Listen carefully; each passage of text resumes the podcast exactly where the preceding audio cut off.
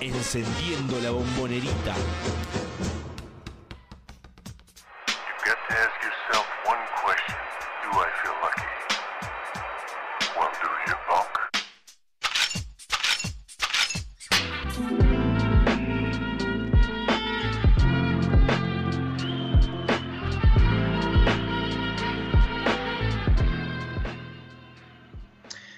Hola, hola, ¿qué tal? Bienvenidos nuevamente, como cada jueves, a Triple Geneiser Radio. Aquí estamos en vivo en uno contra uno web.com con eh, la lamentable novedad, y que ya supongo que ya se habrán enterado todos los que nos están escuchando, de que eh, ayer renunció, aproximadamente a esta hora se anunció, eh, renunció el técnico de Boca, Gonzalo García.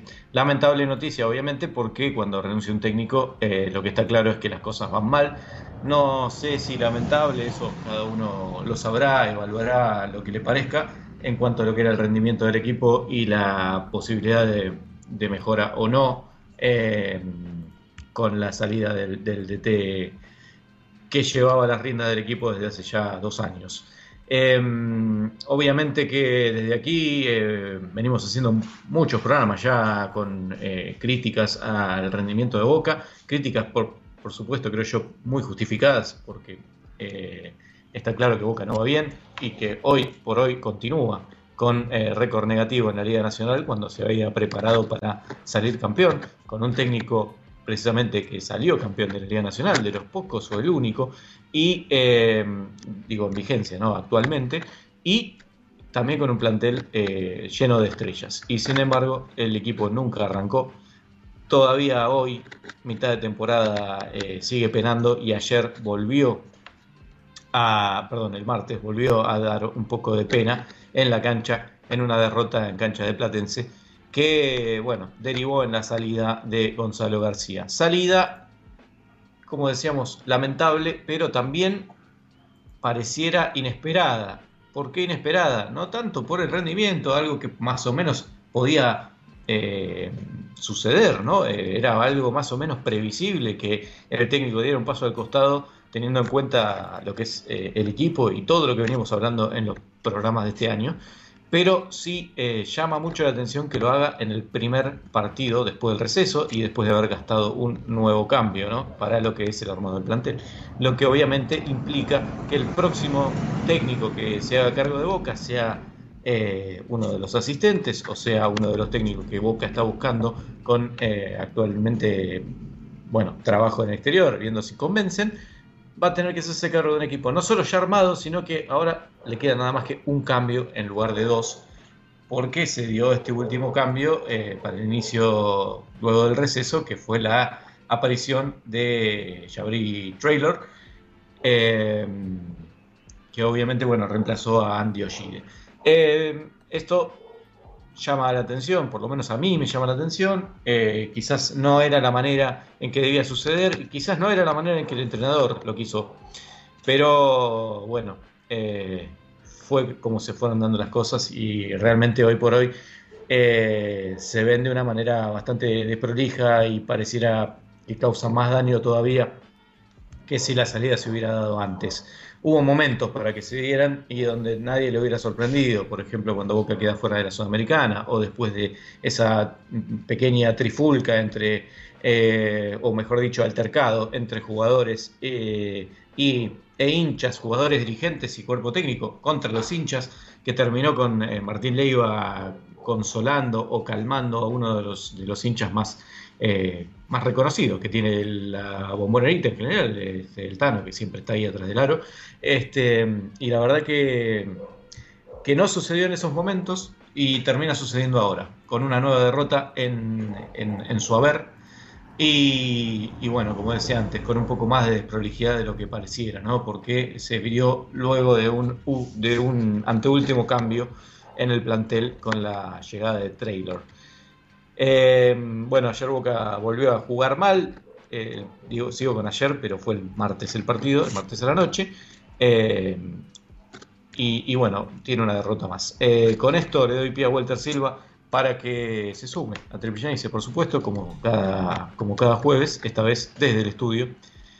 Walter, ¿cómo estás? Bienvenido. buenas noches a todos los que están prendidos a Triple Geneise. Y bueno, es una. Vos lo marcabas en un tweet que habías hecho. Principalmente, no deja de, más allá de que es una, un cambio que se eh, pensaba o se esperaba que se diese antes, eh, no deja de ser el cambio de un entrenador que es, es, no deja de ser una lástima, ¿no? Porque al fin y al cabo armó un equipo, armó un proyecto, independientemente de que esté saliendo o no y que tenga que salir, siendo de que eh, ¿Hace cuánto que no pasa que Boca eh, deja ir un entrenador? Bueno, justamente antes de, Gonzalo García se había dado la salida de, de, Lobito Fernández para que se quede después Guillermo Narvarte y después tenga su, continuidad, así como también, bueno, después se, dio el, el, no contrato para, para que venga Gonzalo García claro, en el caso de la llegada de García fue eh, al finalizar la temporada de Narvarte. En el caso de Narvarte llega con la temporada empezada después de un comienzo muy, muy flojo de Lobito Fernández. Así es, entonces, teniendo en cuenta eso, que se dé de esta manera, con Además, con Boca habiendo hecho buenas campañas en las últimas dos temporadas, porque, y ya que estamos, así lo, ven, lo ve la gente que está viéndonos a través de la plataforma de Uno contra Uno Web, el paso de Gonzalo García, lo que nos mostró, por ejemplo, es que en la primera temporada que estuvo, estuvo al frente de Boca, en la 2021, eh, termina en cuarto en la fase regular con un récord de 24-14, y después en la tabla final termina tercero tras hacer un 2-2 eh, en playoff, donde le gana en cuartos de final a Gimnasia de Comodoro Rivadavia 2 0 y pierde 0-2 ante eh, Quimsa de eh, Santiago del Estero, justamente el rival con el cual se va a enfrentar Boca mañana. Después en la temporada 21-22, justamente cosechando lo que había realizado la temporada anterior, repite el, final, ¿no? vuelve a quedar tercero pero también con, un, con bastante irregularidad había, eh, había entrado eh, quinto en la fase regular con un récord de 23-15. Pero antes recordemos que en el Super 20 venía de eh, meter un 9-0 y en el partido mata-mata, en el primer mata-mata que tenía en cuartos de final, se queda fuera, pierde y es la única. Contra la Unión, en el debut de Eloy, Vargas, en un partido que no parecía complicado según lo que venía haciendo el, Boca de García en, este, en ese momento, ¿no? Ni hablar, que Boca había mostrado una superioridad eh, avasallante en los partidos de local, que mantuvo las victorias, pero que le costaron en, cuando le tocó hacer. Eh, la segunda parte que fue todo en Unión de Santa Fe. Y cuando le tocó el primer partido, que era importante, ante un rival que a priori había llegado ahí, que eh, también estaba eh, bastante timorato por enfrentarse a Boca, le salió un partido redondo donde Boca no encontró la vuelta y termina perdiendo el hoy. Y por eso es que había tenido un récord tan. había, tenido un había tenido un récord perfecto en la parte de grupos y después se, es el primero en volverse, porque encima fue el primer partido de la jornada. Fue el primero en volverse, no, no fue el primero, fueron, eh, hubo otros partidos más antes, pero fue uno de los primeros en volverse después de, ese, de ese récord. En la tabla final, bueno, como bien dijimos, un 6-4 en playoff, al haberle ganado 2 0 a San Lorenzo, al ganarle 3 eh, 1 a Peñarol de Mar del Plata y al caer 3-1, 1-3 eh, en este caso, ante Quimsa de Santiago de Estero nuevamente en la misma instancia en semifinales se queda eh, eliminado por el equipo que bueno que vuelve a la final justamente en las dos en las dos instancias en las dos temporadas eh, Quimsa había llegado a la final. Y ahora en la 22-23 está onceavo por lo que dice la tabla de la fase regular de hasta, ahora, pero que bueno, no deja de ser una tabla que eh, dependiendo los porcentajes, eso es un número medio mentiroso, porque fíjense que así todo Boca perdió 7, eh, ganó 7 y perdió 8, o sea, jugó solamente 15 partidos de los 38 que tiene la Liga Nacional, todavía no llegó ni a la mitad.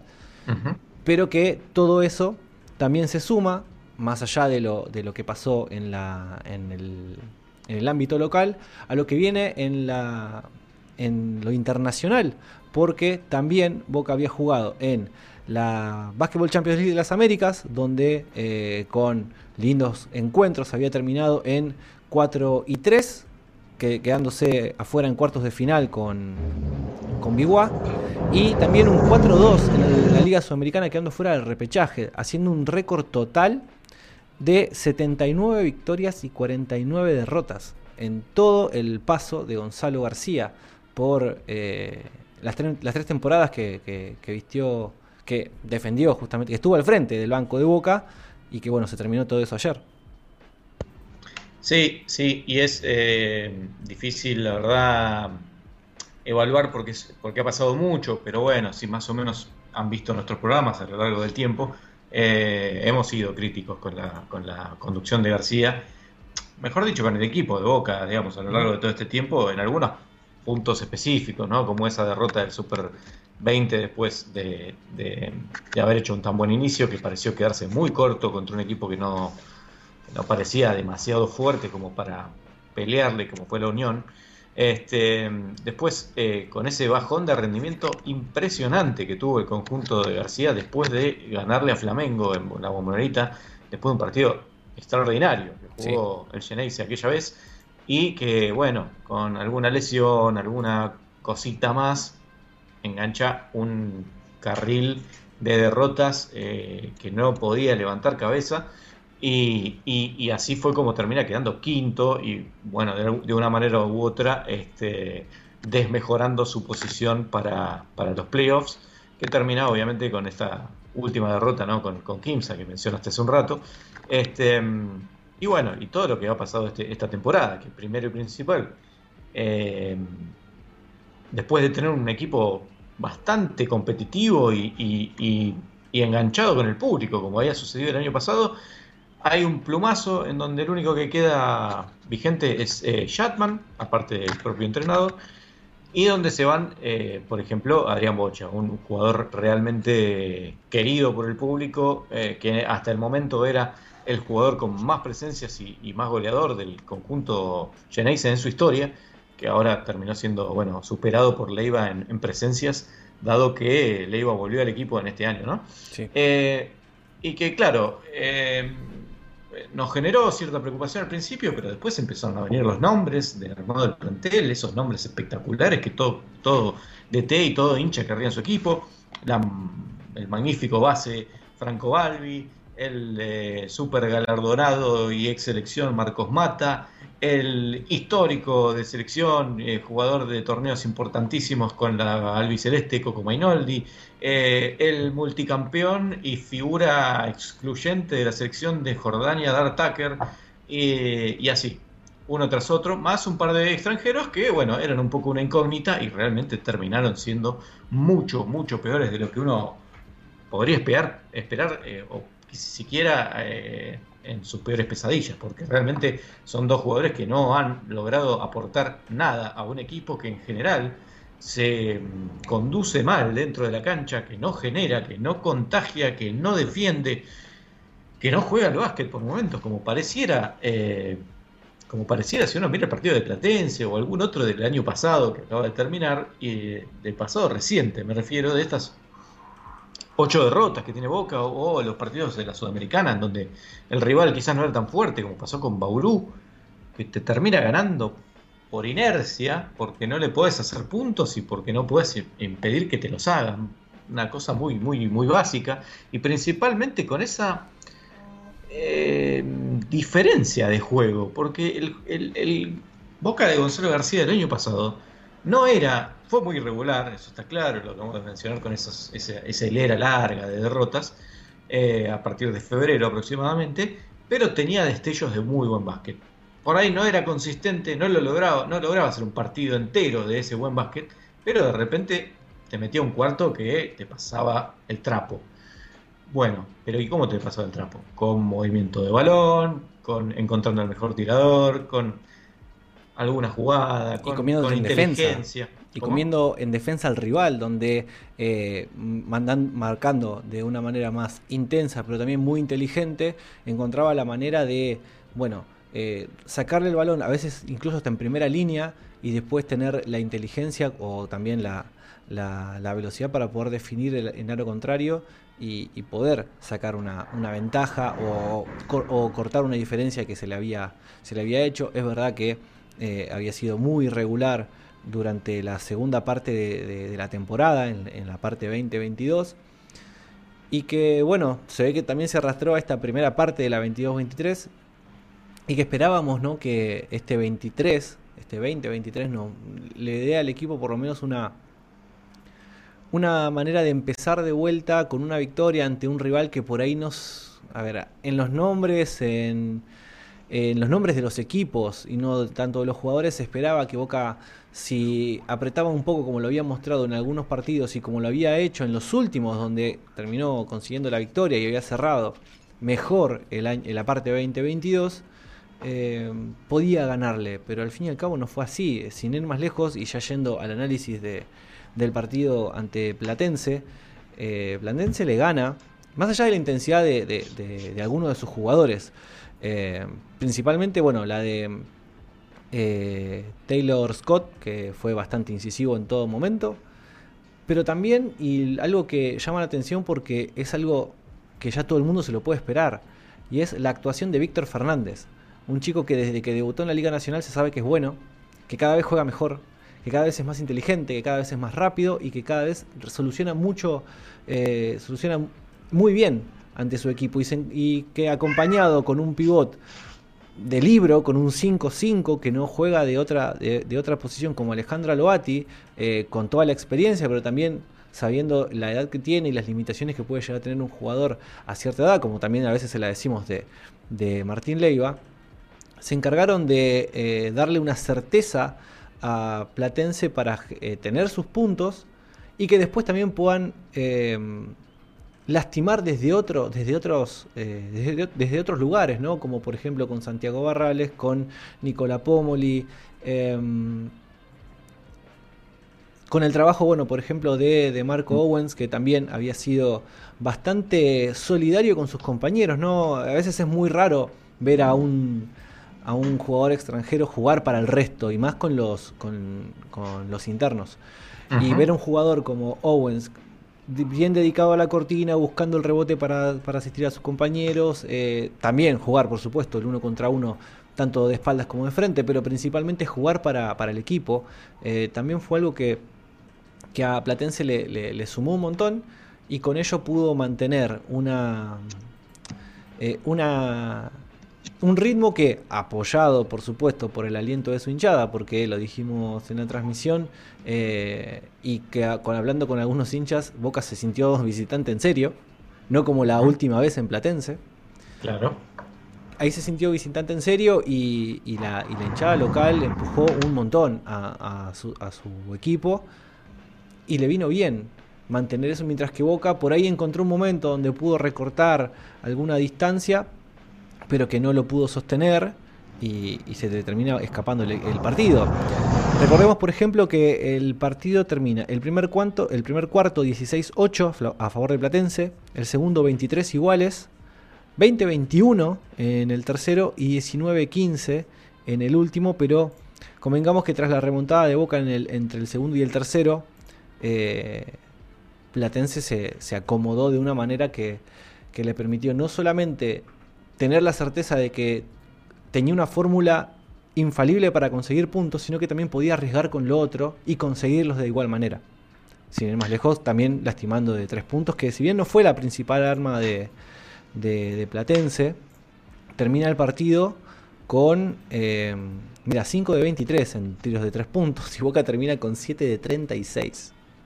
No, sí, eh, lamentablemente no te puedo acompañar mucho en el comentario del partido porque Basket Pass tampoco ayudó y, solamente pude ver la parte buena del partido de Boca, que fue en el segundo y el tercer cuarto, teniendo en cuenta obviamente que en el tercer cuarto es la mejor parte y también la peor, porque Boca le saca eh, aproximadamente, eh, remonta, mejor dicho, mete un parcial de más de 15 puntos a cero. Sí. Y después eh, Platense le mete un 8 a 0 inmediatamente, como para acomodar las cosas, y después vuelve a acomodarse en el marcador para sacar de nuevo 10.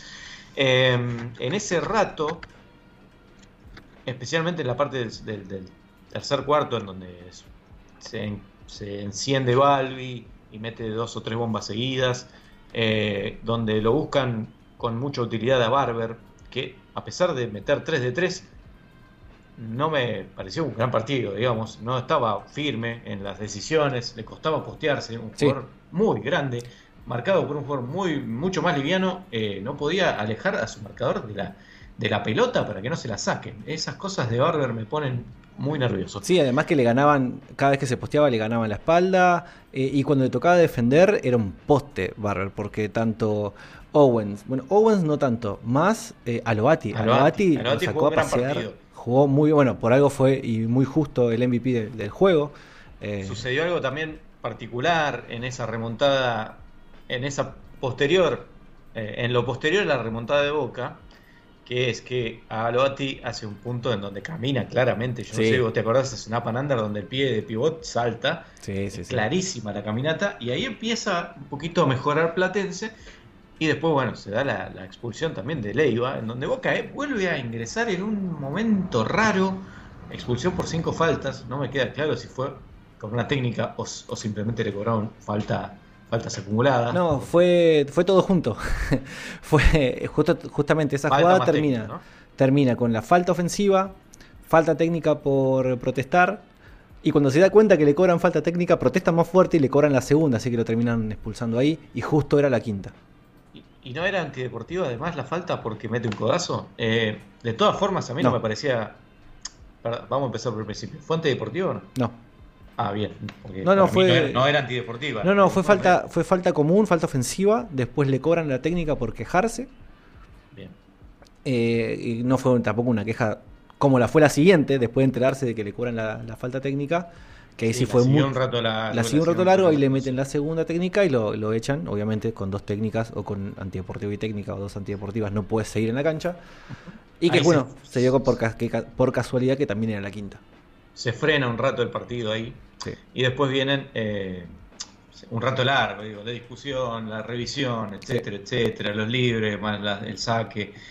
Bueno, ahí Boca empieza a bajar todo lo que lo bueno que venía haciendo se empieza a deshacer y eso queda encadenado con dos triples de Fernández, Víctor Fernández, más un doble y falta, creo, de, Platense, donde vuelve el Calamar a acomodar todo lo que, lo que había hecho en el primer cuarto.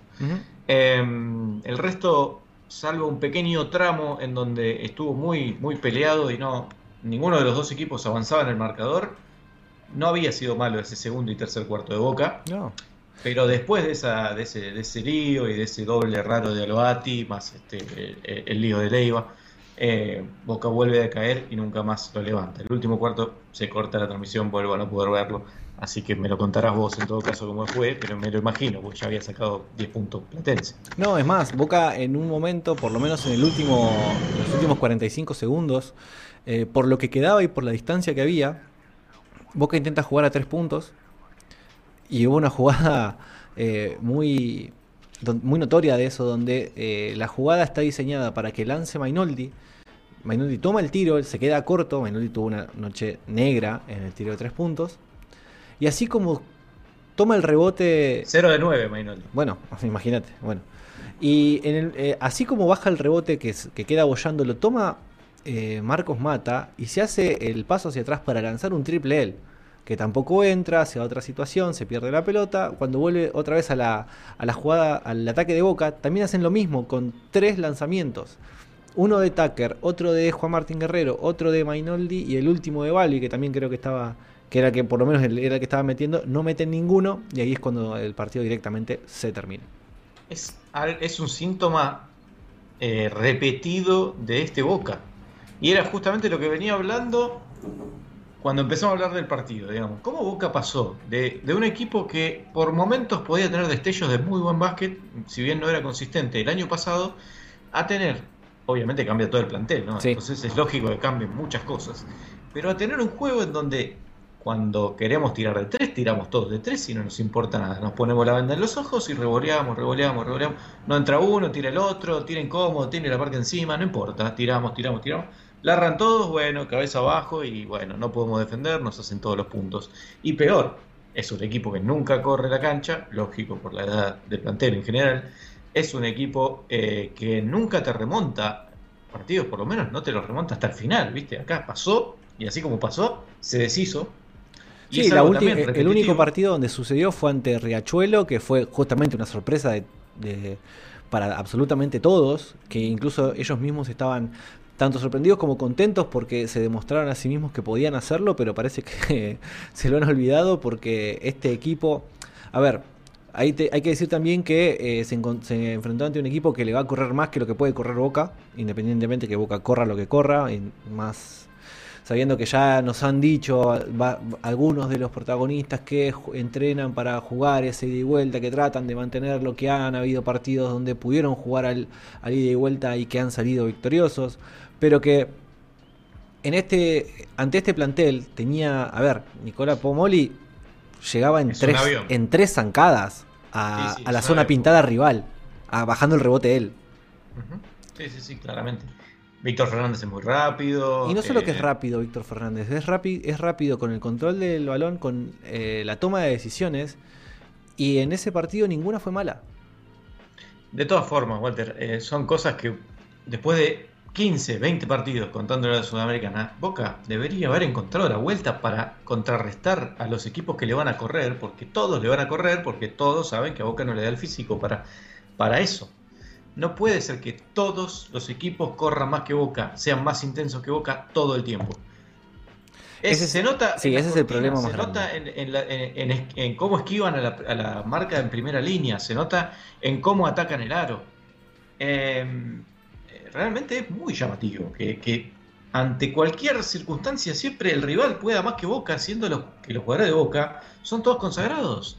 Es ilógico casi, no puede ser que todos estos jugadores hayan llegado juntos al declive de su carrera al mismo momento en el que se pusieron la camiseta de Boca. No existe eso, no, no, no puede ser una casualidad tan grande.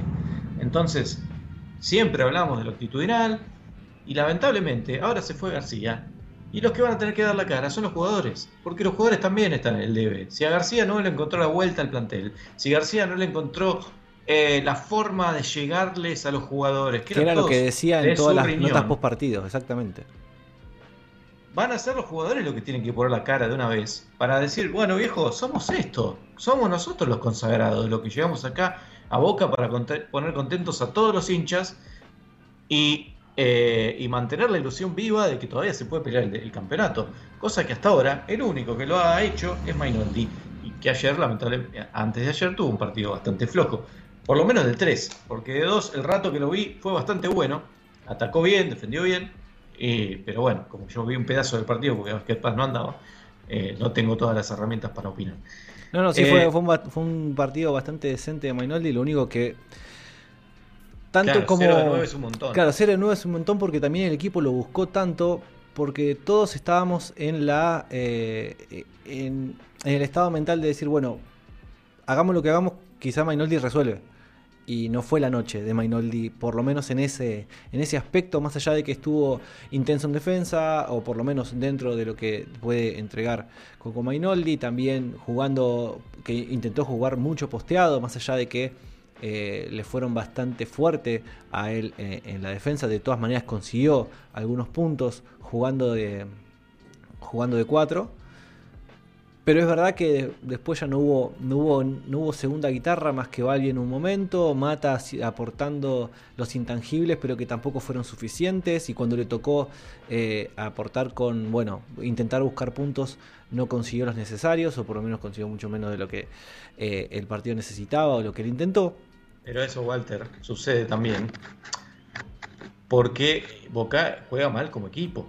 Es que, no eh, es que todavía no sabe cómo es este Boca de equipo. Todavía no se sabe, no lo saben ellos. Gonzalo García intentó, o por lo menos eso eh, es lo que dijo dentro de, las últimas eh, entrevistas que pudimos replicar acá.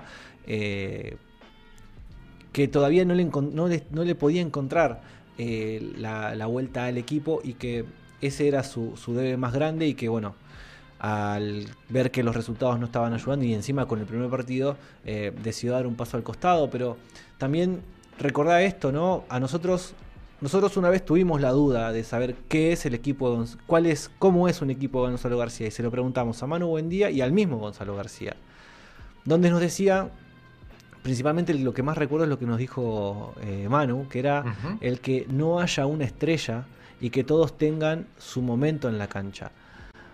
Cuando, si eso a grandes rasgos lo, tratamos de, de, traspolar a lo que fue este, este Boca de Gonzalo García, vimos que cuando había que decidir a quién dársela para que resuelva era a Dar Tucker y no funcionó. Y de la nada apareció Coco Mainoldi a él traer eh, soluciones, y que con ello, bueno, dentro de todo Boca se pudo acomodar mucho mejor y que ha tenido partidos consagratorios que terminaron en victoria para Boca.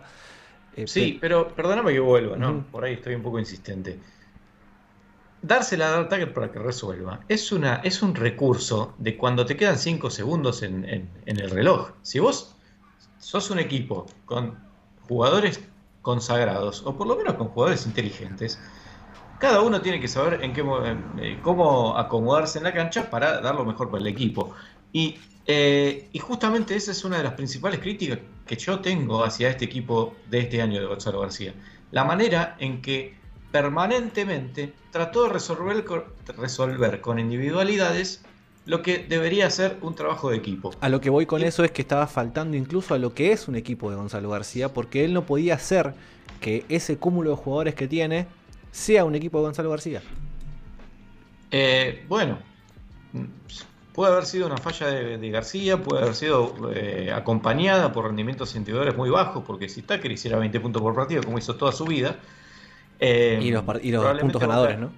¿Mm? Y los puntos ganadores, porque hemos tenido partidos donde ha, generado, ha metido hasta 30 y, así todo Boca perdió.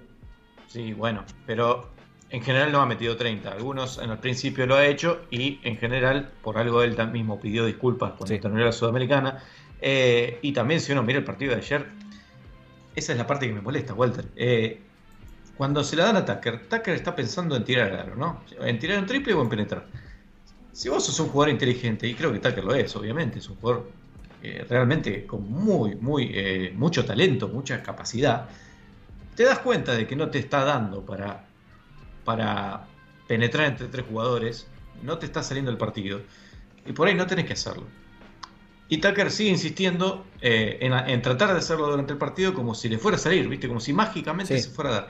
Quizás es eso, se destapa y arranca.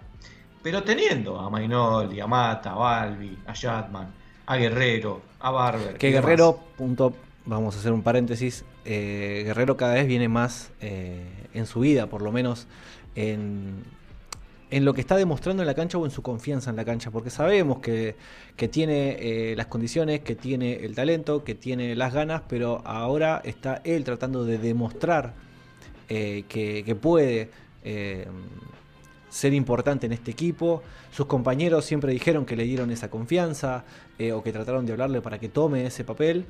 Eh, y por lo menos en los últimos partidos, más allá de que el anterior a este pasó bastante, lo está demostrando. Y en el partido ante Platense también eh, fue un jugador donde ya se lo notaba más integrado al equipo y que podía eh, tomar sus propias decisiones dentro de, las acciones, incluso cuando había que, improvisar, entendiendo que por ahí en algún otro momento eh, mirábamos que por ahí esperaba a que algún compañero se le libere para poder darle un pase. Pero en, esta, en este partido por lo menos tomó, tomó sus... Eh, tomó sus responsabilidades, incluso cuando, cuando falló, pero de todas maneras siguió, siguió mostrándose por lo menos confiado y con ese, con ese hambre de querer demostrar.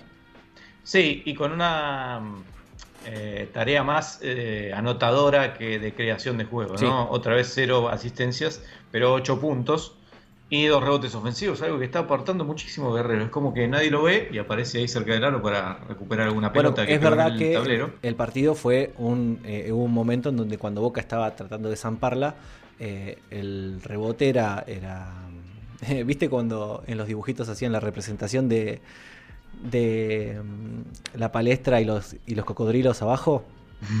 Así, así fue el, fueron los últimos minutos del partido entre Platense y Boca, donde incluso bajando un rebote le hace un corte en la frente a Santiago Barrales, que también se detiene el partido por eso.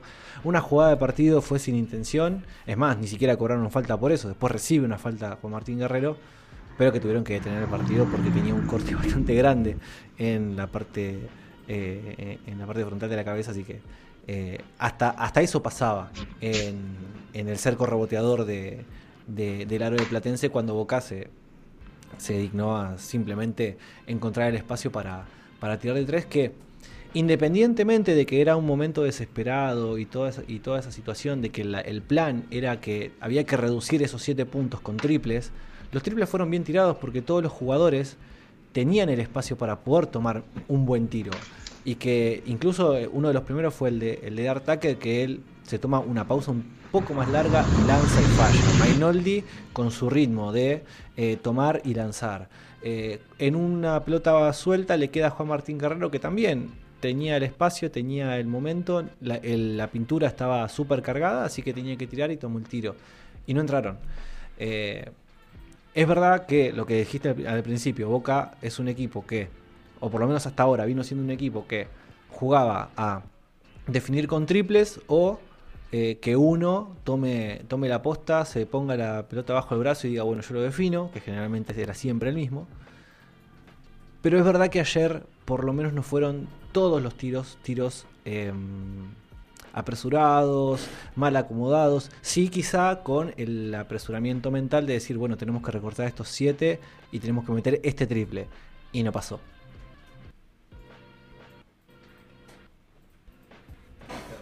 Ah, Este, ahí sí. Eh, eso también tiene que ver, digamos, no, no estoy, no estoy tan de acuerdo con la filosofía de que lo- los partidos se empatan a puro triple, y menos si No, está entrando. Por más que los tires bien.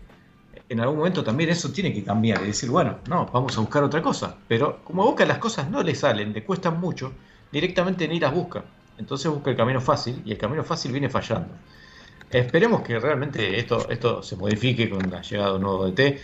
Eh, Boca está buscando, eh, ya está la danza de nombres dando vueltas y hay algunos bastante importantes y bastante que generan bastante ilusión. Eh, obviamente ninguno que esté trabajando acá, sino más bien con, con contrato afuera, así que habrá que ver cómo se acomodan esas cosas. Pero bueno, esperemos que, las cosas mejoren con la llegada de un nuevo DT. Solamente dos cosas me quedan por decir del partido de ayer. Y sigo con ayer, del partido contra Platense, que fue el martes. Que es que eh, en, esa, en ese bajón que tuvo Boca, eh, también coincidió con un ingreso de Shatman, que jugó otra vez un muy mal partido. Eh, y a pesar de eso, Shatman quedó en cancha, ¿no? Shatman siendo también uno de los jugadores, digamos, predilectos de García, el único que se mantuvo en el plantel, a pesar de que su temporada anterior tuvo muchos altibajos y quizás si habías cambiado todo, era uno de los jugadores a cambiar, quizás, ¿no? Eh, también había tenido lesiones y demás, pero fue el que García decidió eh, hacer prevalecer. Bueno, ayer tuvo otro partido flojo que, un poco contribuyó con, lo, con, con- con esta derrota. De mínima no fue el jugador que todos esperamos que es que sea Leo Shatman, no tuvo tanta incidencia en el partido, sí en la creación, sí en mover un poco la pelota, pero no lo que sabemos que puede dar Shatman, lo que esperamos y que todavía seguimos esperando. Sigue con problemas en el manejo de balón, con pérdidas bastante curiosas y con muy mala puntería. Entonces, si le quitas eso a Shatman, que es un jugador que además le cuesta muchísimo defender, termina siendo la nada misma, un jugador que no te aporta nada. Eh, es bueno, lamentable, pero bueno, como todos los, como la mayoría de los jugadores están en un nivel bajo y esperemos que, que- que eleve su rendimiento. Y por último, el debut de Traylor, ¿no? Eh, Jamari Traylor debutó, hizo, jugó 10 minutos y medio por lo menos los que vi yo, que creo que los vi todos, me pareció un- una decente incorporación. No desentonó, metió mucha energía, es más, hubo momentos, la primera pelota se pasó de energía, se fue de la cancha, no se dio ni cuenta. Después también tuvo una, una situación en una, en una de sus últimas jugadas donde quiere hacer un Eurostep y todo, todo Platense le está pidiendo que está pidiendo al árbitro que camine y le cobran falta. eh, Pero fue un faltón. Sí, sí. vi, ¿eh? Sí, sí, sí, es más, un lo detienen- impresionante. lo, deti- lo detienen bastante brusco, pero es verdad que el tipo, a ver, por la falta es que camina, al fin y al cabo, pero Claro. eh, y por eso termina el lanzamiento y bueno, un error. También tiene un libre que no pegó en nada, muchísimo arco y no le pegó al aro. Eh, pero dentro de todo metió los dos tiros que tiró. Sí. Eh, y, y me pareció un jugador con energía y con, con- con decisión para ir al canasto. Y predispuesto a jugar a, a lo que a lo que pide el equipo, porque él estaba muy atento, obviamente, a lo, a lo que comandaban sus compañeros, teniendo en cuenta que Boca siempre termina iniciando, termina no, inicia sus eh, ofensivas mínimamente con un sistema para ahí empezar a, a a algún, encontrar algún espacio. Y él siempre estuvo bastante eh, atento a, bueno, cómo iniciamos, qué es lo que necesitan mis compañeros para iniciar y después, bueno, obviamente jugar el poste bajo. Por último, no me parece un jugador de cortinas muy este, fuertes, más bien de esas que se ponen y se van rápidamente. Sí, el, flash para después tirarle el alley Exactamente, eh, no tanto de acomodar a un compañero para que tire, no. pero sí me pareció, por lo menos en estos 10 minutos nada más, quizás el próximo partido ya esto cambie, ¿no? Es, no es suficiente para evaluarlo, pero sí me pareció un jugador que estaba mínimamente atento a lo que estaba pasando a su alrededor en defensa, ¿no? Sí llegando a poner la mano al que estaba tirando, eh, dando el pasito de ajuste, lo lógico. Cosa que no es poco en un equipo que defiende muy mal. así es. Bueno, ya que estamos y cerrando lo que es el análisis de em, lo que fue tanto el partido ante Platense, la derrota ante Platense, que terminó siendo 68 a 78 a 67. Eh, bueno, ya que estamos haciendo los, avisos de siempre, pueden seguirnos ahí como bien lo muestra el, el zócalo bajo Juan. Nos pueden seguir en nuestras redes sociales, tanto Facebook, Twitter, Instagram y también en Telegram. Buscan Triple Genesis en la lupita y ahí nos van a encontrar. En, como bien decimos siempre, en, eh, en Telegram la comunidad está bastante habladora, por decirlo de alguna manera, y que esta situación de, de por ejemplo, la de Gonzalo García tampoco dejó dejó, dejó a, la gente eh, callada, ¿no? Sí, eh, la verdad que llamativo, bueno, no sé si llamativo, eh, efectivamente el presidente de Boca es malo, ¿no? Sí. Pero había mucho consenso en, bueno, por fin de un paso al costado del técnico. era un momento realmente... Boca necesitaba algo, la gente, la, la hinchada se lo estaba bancando, hasta comunicaciones se la bancó mm, con quejas, con rumores por lo bajo, y ese día estalló y me parece que, bueno, que, sí, que ya se daba por hecho que, tenía que darse un cambio. ¿no? Y los que estén viendo la transmisión eh, a través del streaming van a ver, bueno, cómo terminó justamente la semana para Boca, o cómo viene el mes de enero para Boca, el primer partido, derrota 78-67, queda el partido de mañana ante Kimsa en el estadio Héctor Echart. Y eh, hay algún signo de pregunta en esa placa, ya lo vamos a hablar más adelante. Pero, y antes de pasar al resumen de Nara Silva con Liga de Desarrollo, también los invitamos a que eh, si desean aportarnos económicamente lo pueden hacer a través de la plataforma Cafecito, en cafecito.app barra triple eh, pueden hacer el aporte, como bien siempre decimos, ¿no? Teniendo como medida un café de 200 pesos, nos, ayudan y un montón para que eh, bueno, se mantenga, por supuesto, Triple Genesis y también podamos retribuirle de alguna manera, como ya lo hicimos con el sorteo de la camiseta que en el primer partido de local en la bombonerita vamos a tener que terminar entregándolo. Que el sorteo, que el premio está, ¿no? Todavía no lo hemos entregado, pero lo tenemos, ya lo hemos mostrado. También a los que estén fuera de Argentina, eh, que lo pueden hacer a través de patreon.com barra triple y los que estén en Argentina y nos quieren hacer una transferencia directa porque no les va esto de las otras plataformas de micromecenazgo, pueden hacer una transferencia directa a través del alias tx.aporta y ahí nos hacen una transferencia directa de, bueno, justamente la cantidad que nos quieran eh, aportar. Esa es la manera más fácil. Sí. ¿eh? tx.aporta, les quiero dar un millón de pesos, pim, fácil, tranquilo. No, dólares no, porque la cuenta no, no, no admite, desgraciadamente. ¿Qué cosa? ¿Tanta plata? No, no, en dólares que. ah, no, dólares, no, no. Eso, para no, eso, es para Patreon. Ahí está. Eso es para Patreon con un par de, con un par de suscripciones y ahí sí pueden aportar los dólares que quieran. Eh, bueno, y ya con esto hacemos el, por lo menos la primera pausa de nosotros, pero Nara Silva nos va a contar cómo fue el resumen de eh, la Liga de Desarrollo que también jugó ante Platense y que le fue mejor que al equipo de primera. Ahí nos dejamos con Nara. Hola, soy Nara Silva y te traigo el resumen de la Liga de Desarrollo por Triple CNS. El retorno de los chicos fue con victoria por 73 a 66 ante Platense en un tiempo suplementario. Durante el primer cuarto, Boca mostró una buena circulación del balón y castigó a Platense. Ambos equipos contraatacaron en cada jugada y una constante eh, también variante dentro de cada plantel, tanto como para Boca como para Platense.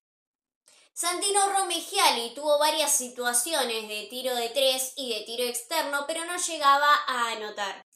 A Platense se lo vio organizado desde la defensa y querían anotar rápido para poder sacar esa ventaja. Para el segundo cuarto, los chicos del Ceneice arrancaron con un golazo de Sonailón. Se vio un juego más lento con otra dinámica, había caído ya el ritmo del partido y un poco la efectividad. Boca mostró sus mejores armas en el rotamiento del balón y a ambos equipos ya les costaba convertir y la defensa eh, fue la que siguió siendo la constante de ambos. Para los últimos dos cuartos, en el tercer cuarto, Boca entró rápido a sumar, a escapar de Platense, que asimismo, al no estar muy certero, anotaban y les pisaban los pies a, Boca, al Ceneice. Platense tuvo un gran pasaje anulando esa ofensiva del Ceneice y eso los dejó igualados en 41. Todo quedaba en manos del último cuarto. Los chicos del Ceneice volvieron a la cancha y abrieron el último cuarto con un triple de Contrera. Platense sumó rápido, pero Boca no abandonó el partido y siguió manteniendo su juego. Aguantaron la pelota y la circulación fue muy buena, pero eso no alcanzó. Platense consiguió el empate del partido sobre la chicharra y se fueron a un alargue. Ambos equipos ingresan a jugar el suplementario. Marca un triple Contrera para Boca y así supera por tres puntos a Platense. Tuvieron una buena actuación durante el suplementario Estenta, Contrera y Santino Romegiali. Lo cierra Boca con un triple y con tiros libres. Así fue un arranque positivo para este 2023 para los chicos que ganaron, se llevaron la victoria 73 a 66 sobre Platense. En la noche, Santino Romegiali marcó 15 puntos y estenta 12 rebotes. Hoy jueves, a partir de las 22 horas, Boca va a recibir a Kimsa en el Polideportivo Quinquela Martín. Y nosotros nos volvemos a ver el próximo jueves acá en Triple Ceneice. contándonos lo que fue la victoria del equipo de Liga de Desarrollo, victoria que bueno lo mantiene dentro de, los líderes en, la categoría y que ellos sí encontraron, si bien habían arrancado de manera irregular, sí encontraron la, manera de, sobreponerse, incluso bueno, muchos de ellos habiendo salido campeones en la categoría U19, recordemos que Boca está jugando con un plantel exclusivamente de U19, de, jugadores U19 y U17 en la Liga de Desarrollo, eh, y que bueno, venían de ser campeones en el torneo metropolitano, así que estiraron esa, esa, buena, esa buena racha ahora con una victoria, más allá de que haya sido en tiempo suplementario. Mañana nos toca Kimsa, Walter. Nos toca Kimsa, eh, dijimos, ¿no? equipo completo para mañana. Es muy probable. De nuestro, decís. Sí, el nuestro. De, nuestro. de Triple Genesis. Sí, probablemente sea equipo completo. Voy a hacer todo lo posible por llegar esta vez. Eh, así que esperemos estar. Bueno, Kimsa, bueno, que viene de ganarle a San Lorenzo. Y que dentro de todo también viene súper acomodado en la Liga Nacional, ¿no? Es el eh, uno de los líderes, eh, por ahora, si no, a ver, yo tengo medio como atrasado, pero creo que si no me, si no estoy mal, viene con el récord de 12-4, si no es 12-4 es 13-4, pero viene, viene siendo uno de los equipos que, que está en una senda mejor que la de Boca, es el último, eh, es el último equipo que participó dos veces de la final de la Liga Nacional y que dentro de todo mantiene el plantel que, había participado en la última edición, más allá de que eh, incluso en el último, el último partido definitorio que tuvo, que fue el de la Supercopa, no pudo eh, ganar justamente una, de las tantas finales que, viene jugando, luego de la, de la del Sí, luego de la, de la primera Basketball Champions League no, no pudo eh, imponerse en ninguna de las finales que jugó Quinza, pero bueno, no deja de ser un equipo que ya viene mucho mejor asentado, con una idea súper clara, con un eh, estilo definido, incluso habiendo cambiado de entrenador, ante un Boca que no deja de ser una incógnita. El próximo, sí, Juan. Y mañana será más aún una incógnita porque no tendrá a su entrenador en el banco y tendrá solamente a los asistentes haciendo las veces de, bueno, de entrenador este, principal y asistente el polaco. Em, o dupla, quién sabe. Bueno, es este, como se van a, es como se ¿Eh? acomodarán, ¿no? Eh, al fin y al cabo quedarán tanto eh, Carlos Duro como uno es lo que se es lo que se espera y que Gonzalo Pérez se quede como asistente. Pero bueno, ya veremos después de eso qué es lo que presenta Boca. Que el partido, como bien lo mostraba la placa, va a ser en el eh, Estadio Héctor Echart de Y Caballito. como siempre, Walter, una buena oportunidad para mostrarse ante un equipo candidato, ¿no? Eh, yo no sé hasta qué punto esto, porque uno lo viene, lo vive repitiendo, ¿no? Sí. Bueno, Boca no puede quedar más bajo. Bueno, Boca tiene una buena medida tal día para ver si está para pelear o no está. Pero bueno, si hay algo que. algo los tiene que motivar a los muchachos, digamos. Y si no es jugar contra Kimsa para ver hasta qué punto eh, pueden pelearle, eh, no se me ocurre otra cosa. Sí, o que de mínima, o que de mínima les quede claro bien qué es lo que tienen que hacer y que lo hagan definitivamente, ¿no? Porque eh, eso, eso, eso que planteás lo dijimos al inicio de la temporada, lo vimos ante, eh, ante Instituto en el segundo partido, el último campeón, y que Boca le jugó muy igual igual hasta el suplementario, eh, y que lo pierde ahí en la última. Pero Boca ahora está en otro nivel, está en otra posición, en otro estado, en otro estado tanto mental, en otro estado de equipo. Le eh, se le acaba de ir el entrenador, había ve- venido de partidos donde eh, pasó bochornos y que después los pudo eh, pudo dar vuelta en alguna situación o encontrar un fin de año donde había ganado dos partidos y más o menos se había acomodado a encontrarse con el primer cachetazo al iniciar el año nuevo. Eh, son muchas cosas que están dentro de, de, de lo que viene a ser el plantel de Boca, el grupo de Boca, para encima ahora enfrentarse a uno de los equipos que eh, lideran la liga, ¿no? Más allá de que la liga está, eh, la parte de arriba está bastante poblada y que encima no son uno, si- sino que son dos, porque primero viene Kimsa y después viene Olímpico, que está segundo en la, en la tabla. Independientemente que la tabla, como ya dijimos, es súper mentirosa porque hay equipos que tienen mucho más partidos que otros. Sin ir más lejos, Kimsa jugó 16 y Olímpico jugó 14, pero justamente los de arriba están bien acomodados. Eh, ninguno de los de arriba eh, perdió más de 5 partidos. Sí, sí, es un panorama realmente complicado para Boca en este momento, ahora con la pérdida del entrenador, pero también es complicado porque Boca tiene que aprovechar este mes, en particular porque tiene muchísimos partidos de local. Local que, bueno, mañana lo hará en Ferro y después Y estará después, por verse. y después estará por verse, porque como bien lo mostramos en la placa, esperábamos más o menos que eh, la cancha ya esté para este año. Eh, para que el primer partido de, eh, de local se dé, es más, nosotros habíamos hecho una linda placa eh, confiando en que no iba a pasar nada y que el primer partido, el de Platense, el del martes, iba a ser de local en la bombonerita. Desgraciadamente todo se atrasó un poco más y bueno, será ante Olímpico de la Banda el lunes, será ante em, Independiente de Oliva el jueves, no sabemos cuándo. No Lo- sabemos, ya se hablaba de esperar al 20 y pico, ahora hay Claro, un el 20 y pico es poco el de más de Oliva. expectativa de que pueda ser antes. Sí, sí, sí, bueno, dentro de todo y mientras se den algunas cuestiones y esto se confirme, lo estaremos informando obviamente en nuestras redes sociales. Pero que, bueno, como bien decíamos, la...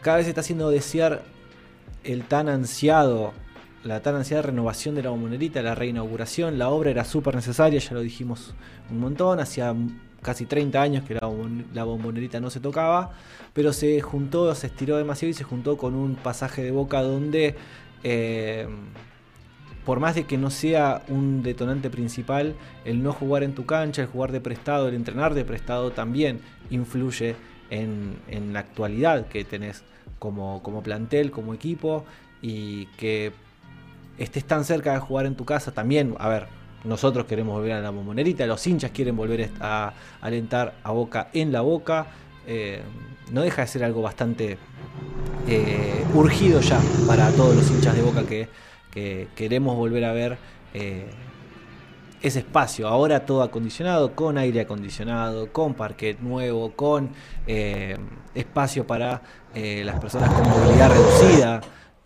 A ver, todo esto es muy lindo y todo se está haciendo desear demasiado y que encima Boca esté con el presente con el que está, hace que todo sea, eh, que la, ansiedad sea aún mayor. Y principalmente por lo diferente que se siente ir a alentar eh, en una cancha. Porque una cosa es ir a alentar de visitante y sentir que copaste la cancha del rival y pelearle el canto. Y otra cosa es que sea tu cancha prestada y que la mayoría de los hinchas no se copen en ir a Ferro, a Lanús, a donde te toque, porque no es tu cancha y no lo sentís así, y aparte el equipo no está contagiando, y aparte se hincha diferente, porque la bombonerita es muy especial de la manera en que está construida, tan cerca de la cancha, y, genera eso.